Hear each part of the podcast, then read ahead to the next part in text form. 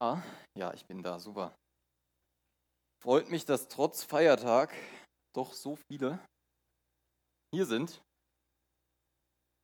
Und äh, der Finn hat das eben schon gesagt, es geht heute weiter im Johannesbrief, äh, im Johannesevangelium, nicht Johannesbrief. Das wir das falsche Buch aufschlagen. Genau, ihr könnt schon mal Bibeln rausholen, könnt schon mal aufschlagen, Johannes Kapitel 7.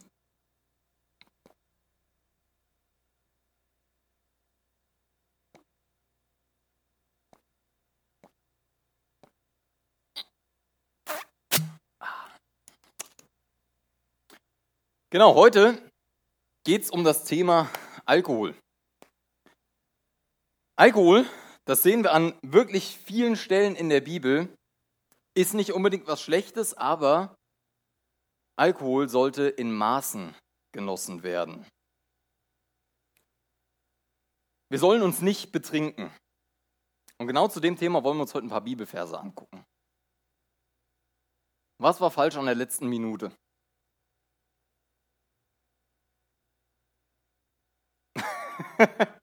das war das einzige Problem, ja?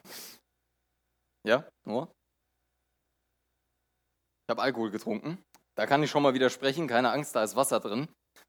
Ähm, aber du hast, es, du hast es richtig erkannt. Ich habe Alkohol getrunken und danach euch angefangen, eine Predigt darüber zu halten, dass übermäßiger Alkoholkonsum schlecht ist. Wisst ihr, wie man das nennt? Heuchler, ja. Gibt es noch ein, ein nicht so christliches Wort für?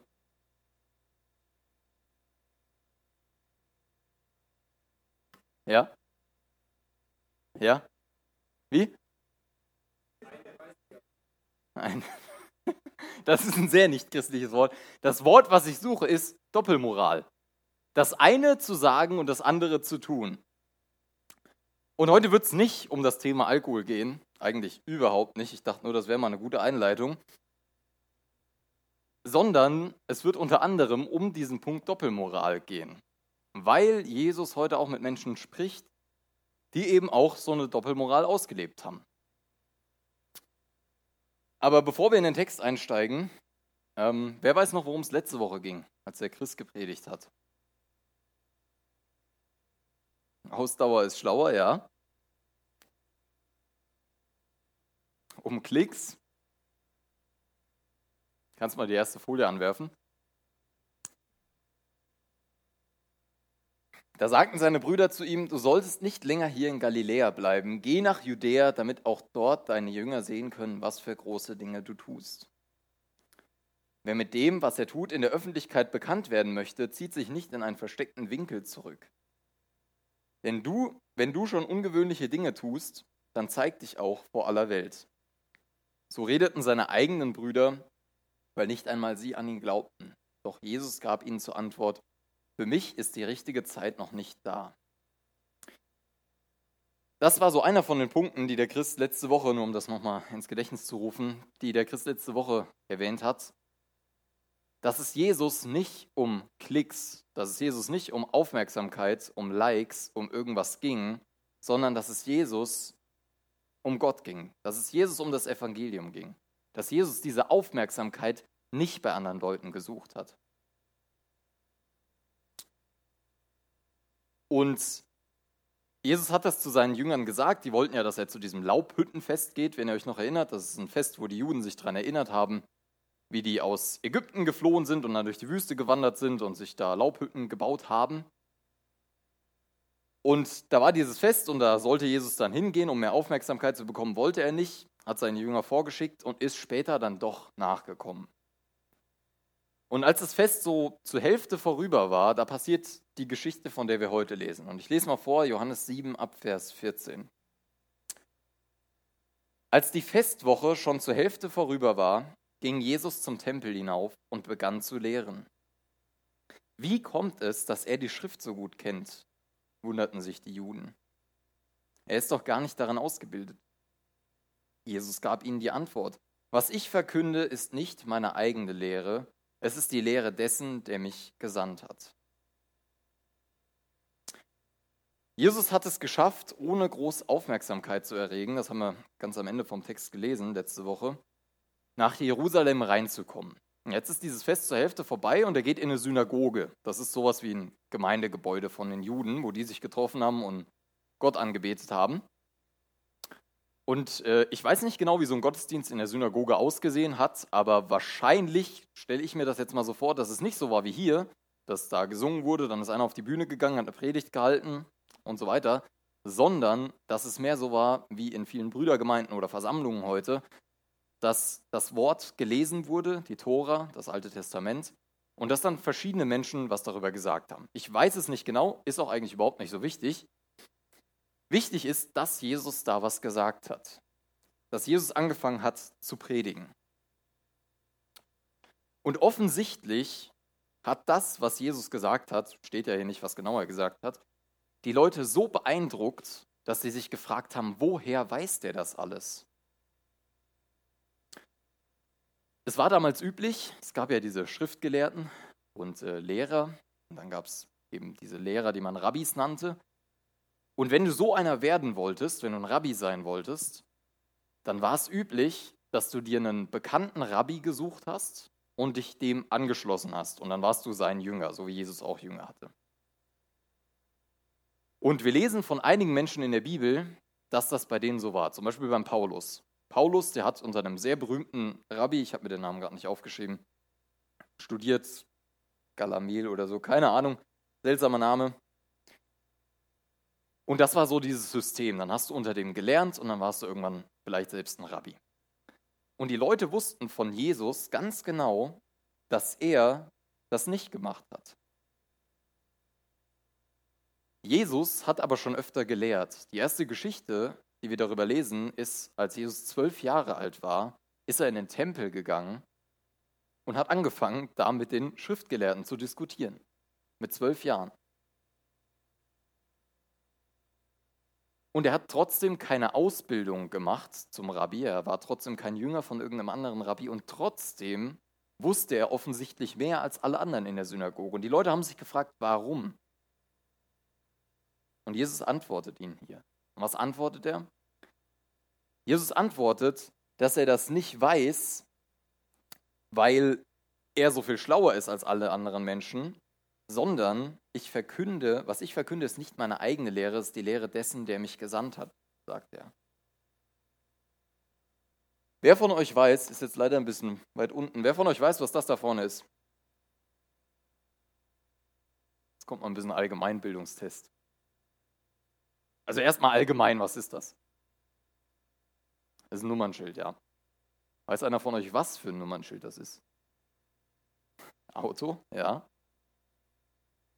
Das ist ein Diplomatenkennzeichen. Diplomatenkennzeichen erkennt man immer daran, dass die vorne eine Null stehen haben.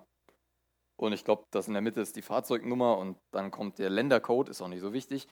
Das sind Diplomatenkennzeichen und das haben Diplomaten aus anderen Ländern in Deutschland. Zum Beispiel Botschafter. Wisst ihr, was ein Botschafter ist? Wisst ihr, was er macht? So wieder blöd, ich stelle heute wieder komische Fragen.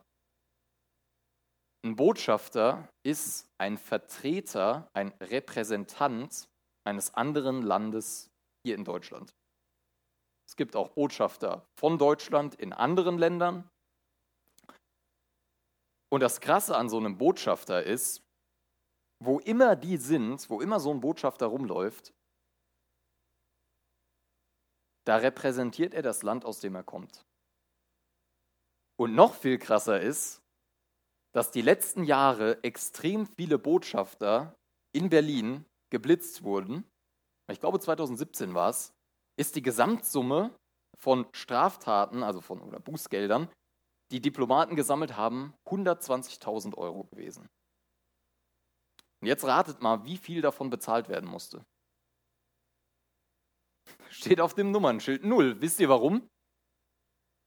weil Diplomaten nicht angeklagt werden können für Ordnungswidrigkeiten, die die hier begehen. Weil, wo auch immer die sind, für sie im Prinzip das Gesetz des Landes gilt, aus dem sie kommen. Deswegen können die geblitzt werden, können schnell fahren, die können mit 70 durch den Ort fahren und kriegen keine Strafe dafür. Warum erzähle ich euch das alles? Jesus sagt hier, dass es nicht seine Lehre ist, die er sagt, sondern dass es die Lehre des Vaters ist. Jesus, können wir uns vorstellen, ist wie so ein Botschafter aus dem Himmel auf der Erde gewesen. Wo immer Jesus war, hat er den Himmel repräsentiert.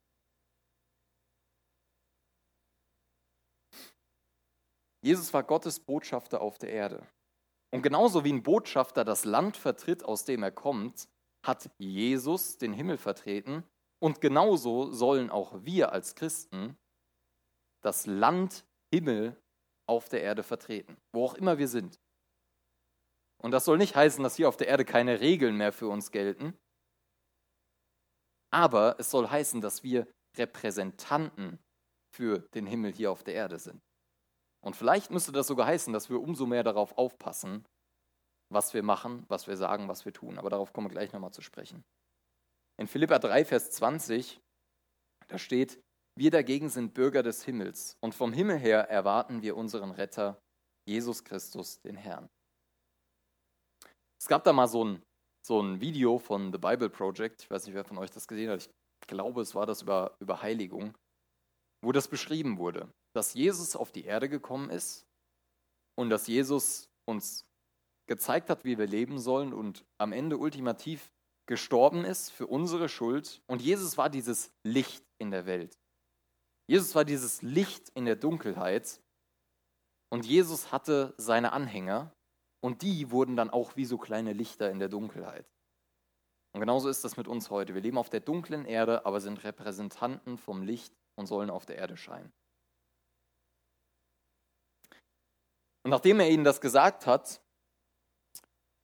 sagt er weiter, wenn jemand bereit ist, Gottes Willen zu erfüllen, wird er erkennen, ob das, was ich lehre, von Gott ist oder ob ich aus mir selbst heraus rede. War der Vers 17. Bist du bereit, nach Gottes Willen zu leben? Das ist auch erstmal so eine Frage, die kann man sich im Kopf relativ schnell beantworten. Ja, klar, mache ich. Aber was bedeutet das denn überhaupt?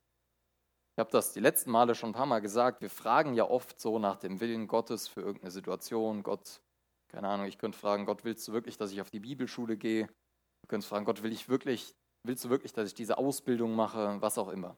Wir fragen oft nach dem Willen Gottes. Und ich will mich überhaupt nicht damit beschäftigen jetzt, wie wir den, Gottes, wie wir den Willen Gottes gut erkennen, sondern ich will auf was ganz anderes hinaus.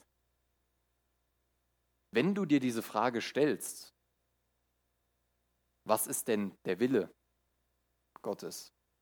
Dann solltest du dir vorher vielleicht eine ganz andere Frage stellen, und zwar, bin ich überhaupt bereit, Gottes Willen zu tun? Ich habe das schon oft in meinem Leben so gemacht, dass ich so ein bisschen auf dem falschen Weg da war und dass ich so ein bisschen nach dem Motto mit Gott geredet habe, Gott, zeig mir mal so deine Option an Willen, den du für mein Leben hast und dann gucke ich mal, ob ich das mache. So, zeig mir mal, was dein Wille für die nächsten fünf Jahre ist und dann gucke ich mal, ob ich da Ja oder Nein zu sage. Aber so funktioniert Gott nicht. Und das will Gott nicht. Was Gott will, ist, dass du bedingungslos gehorsam bist.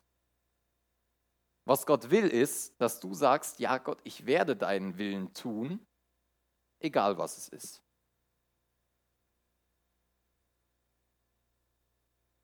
Wenn jemand bereit ist, Gottes Willen zu erfüllen, wird er erkennen, ob das, was ich lehre, von Gott ist oder ob ich aus mir selbst herausrede. Ich glaube, wenn wir diese Einstellung haben und sagen, ja Gott, ich will mit deiner Hilfe tun, was auch immer du von mir willst, ich glaube, dann wird es uns in unserem Leben auch wesentlich leichter fallen, Gottes Willen zu erkennen. Weil wir dann nach Gottes Willen leben. Weil Gott dann weiß, er kann uns seinen Willen geben und uns sagen, und wir machen es. Ich glaube, wenn du dir diese Frage stellst, ja, was ist denn Gottes Wille für mein Leben, dann stell dir erstmal die Frage, bin ich überhaupt bereit zu tun, was immer Gott von mir verlangt?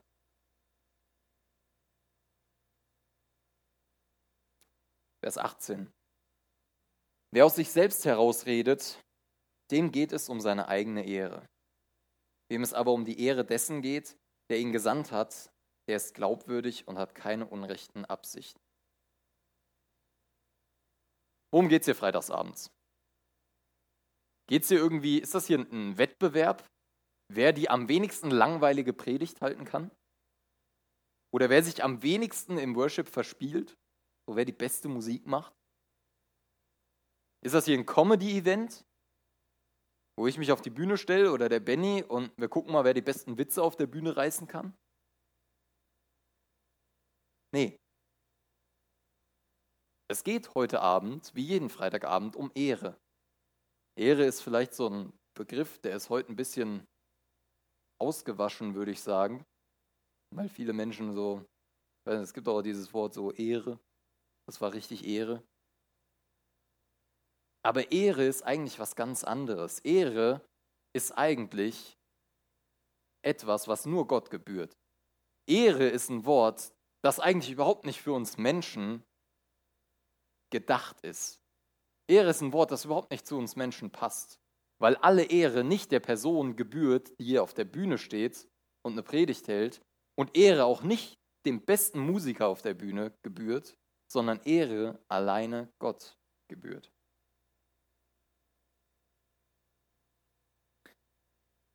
Im Gegensatz zu Fußball oder Comedy, wo es immer um die Person auf der Bühne geht, geht es hier um alles andere als die Person auf der Bühne und auch um alles andere als die Person unter der Bühne, sondern es geht eigentlich um Gott. Und dieses Prinzip hat sogar Jesus gelebt.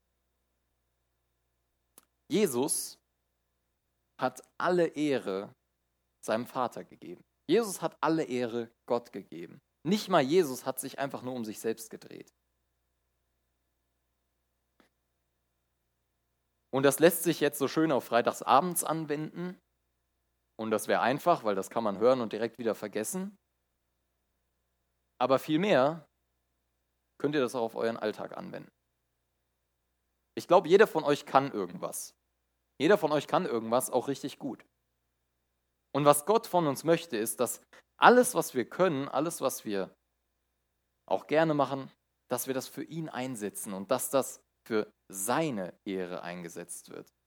Dass du nicht sagst, so, ich kann, keine Ahnung, so toll singen, klatschen, malen, tanzen und das gebrauche ich für meine Ehre und ich will, dass Leute mich bejubeln, sondern dass du alles, was du hast und was du bist, dafür benutzt, um Gott Ehre zu bringen. Dass du mit allem auf Gott zeigst, mit allem auf Jesus zeigst. Das ist der Sinn deines Lebens als Christ. Geht es dir darum, dir selbst Ehre zu bringen in deinem Alltag oder geht es dir darum, Gott Ehre zu bringen?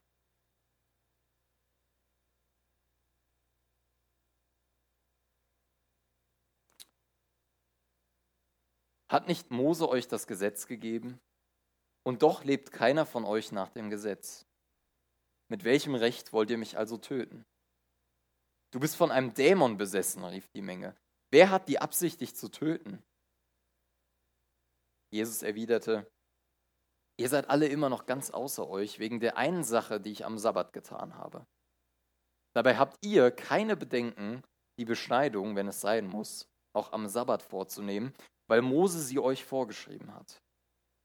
Und eigentlich geht sie doch gar nicht auf ihn zurück, sondern bereits auf die Stammväter.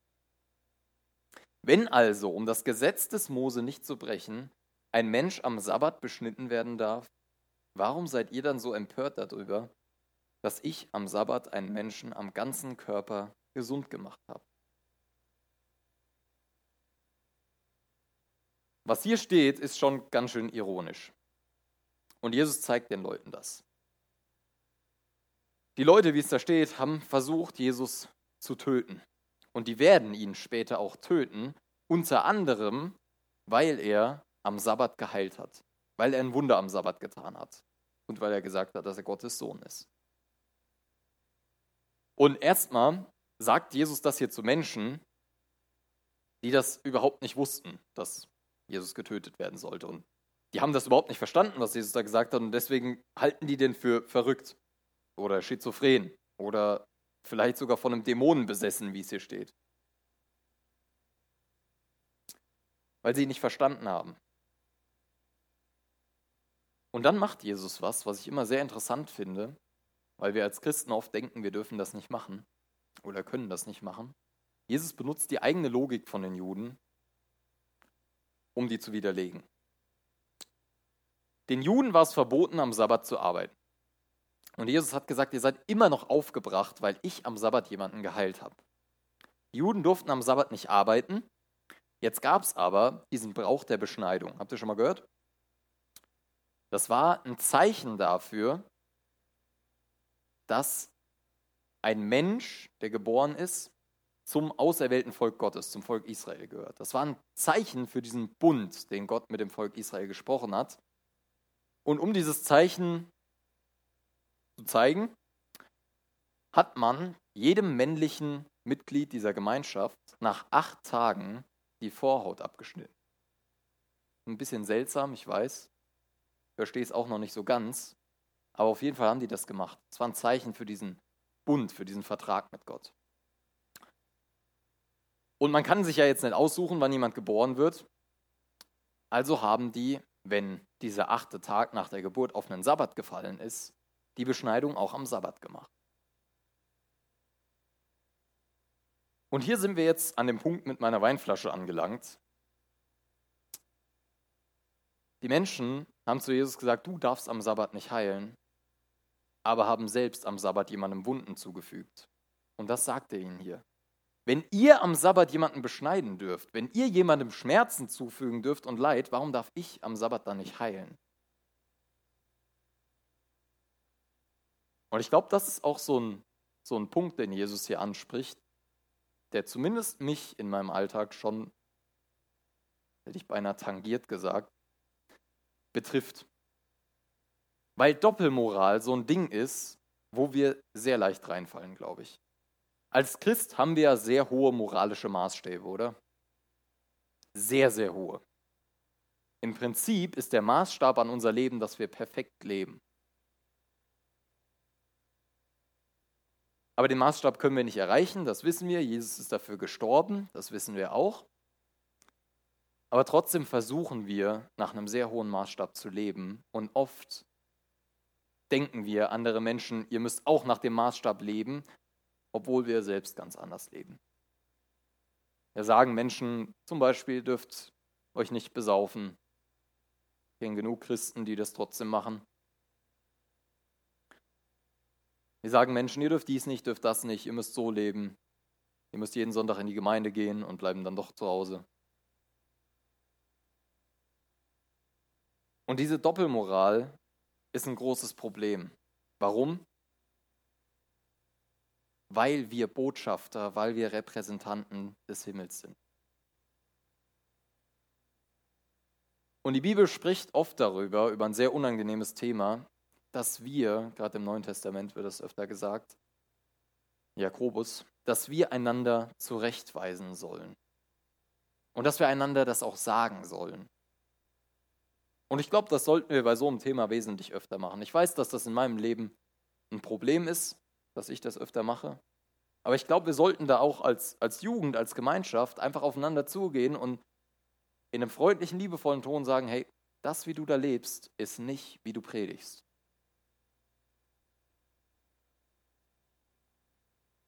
Und wir sollten lernen, mehr nach den Maßstäben zu leben, die Jesus für unser Leben hat.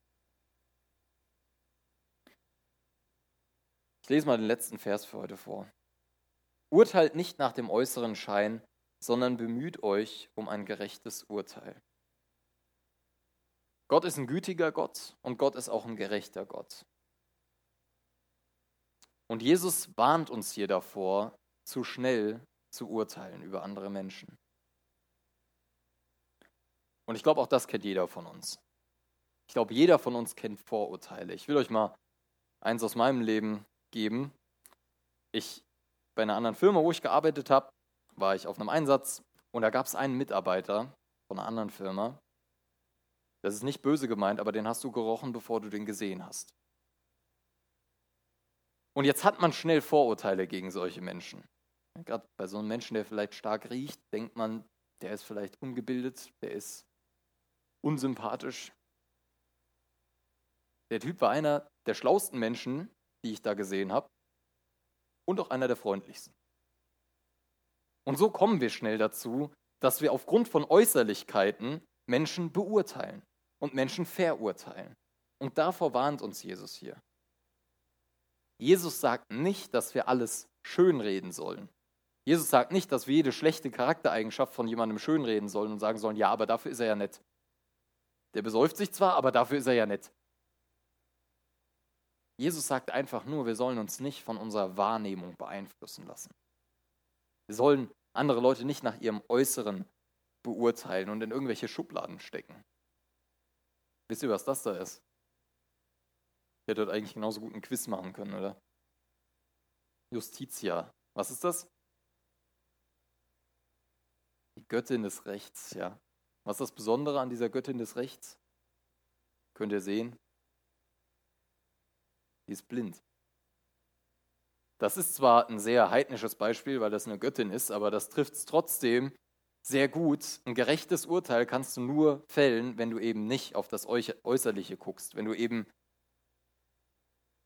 im Englischen gibt es das Wort blindfolded, wenn du eben nicht, wenn du eben blind bist. Einfach wenn du blind bist. Und so sollen wir leben dass wir nicht auf das Äußere gucken, sondern dass wir uns nach den Maßstäben Gottes ausrichten und Menschen nicht sofort in irgendwelche Schubladen stecken. Und Jesus wurde genauso in irgendwelche Schubladen gesteckt. Für die einen war Jesus ein Verschwörungstheoretiker, für die anderen war der sogar von Dämonen besessen, für andere war es ein Betrüger, ein Heuchler, aber für einige war Jesus auch Gottes Sohn und ihr Retter. Und Gottes Wort gibt uns viele moralische Maßstäbe, wie das, was wir gerade eben noch ein bisschen durchgegangen haben, dass wir keine Doppelmoral haben sollen, dass wir keine Leute nach dem Äußeren beurteilen sollen, dass wir leben sollen, wie wir predigen. Aber wir sollen uns daran halten. Aber bei dem Ganzen dürfen wir nicht vergessen, worum es eigentlich wirklich bei unserem Leben hier auf der Erde geht. Unser Leben hier auf der Erde ist, wie die Bibel das sagt, eine Wanderschaft, eine Pilgerreise. Bei unserem Leben hier auf der Erde geht es darum, dass wir als Botschafter des Himmelreichs, wo wir irgendwann mal sein werden, anderen Menschen die gute Nachricht weitersagen. Anderen Menschen die gute Nachricht weitersagen, dass es einen Gott gibt und dass es Vergebung für deine Schuld gibt. Dass es Gnade gibt anderen Menschen sagen, dass das Leben hier auf der Erde eben doch einen Sinn hat. Dass nicht alles zufällig ist, sondern dass es ein Ziel hat und dass wir auf dem Weg zu diesem Ziel sind und andere Menschen gerne mitnehmen würden. Darum geht es eigentlich. Es gibt einen großen Gott und es gibt Vergebung der Schuld und das sollen wir mit unserem Leben als Botschafter des Evangeliums bezeugen. Ich habe zum Schluss noch vier Fragen für euch mitgebracht, über die ihr euch gern Gedanken machen könnt. Die erste ist, gibst du Gott Ehre mit allem, was du tust? Gibst du Gott die Ehre oder versuchst du dir die Ehre zu geben? Die zweite Frage ist, vertraust du Gott blind? Bist du bereit zu tun, egal was Gott von dir verlangt? Drittens, ist eine recht einfache Frage, lebst du in einigen Bereichen in Doppelmoral? Predigst du in einigen Bereichen was anderes, als du lebst? Und als letztes, das ist eine sehr herausfordernde Frage, lebst du als Botschafter des Evangeliums? Lebst du das wirklich in deinem Alltag? Wissen die Menschen in der Schule oder auf der Arbeit überhaupt, dass du Christ bist? Wissen die Menschen, dass es Vergebung für ihre Schuld gibt? Ich glaube, wenn du so durch den Alltag gehst, Menschen sind sehr gut darin, Dinge zu verstecken. Menschen sind sehr gut darin, Dinge unter den Teppich zu kehren. Und ich glaube, dass es bei sehr vielen Menschen sehr bewusst Schuld in ihrem Leben gibt. Ob das eine gescheiterte Beziehung ist, ob das Alkoholmissbrauch ist, was auch immer. Ich glaube, dieses Schuldempfinden haben sehr viele Menschen. Und willst du nicht die Person sein, die diesen Menschen sagt, es gibt Vergebung für alles.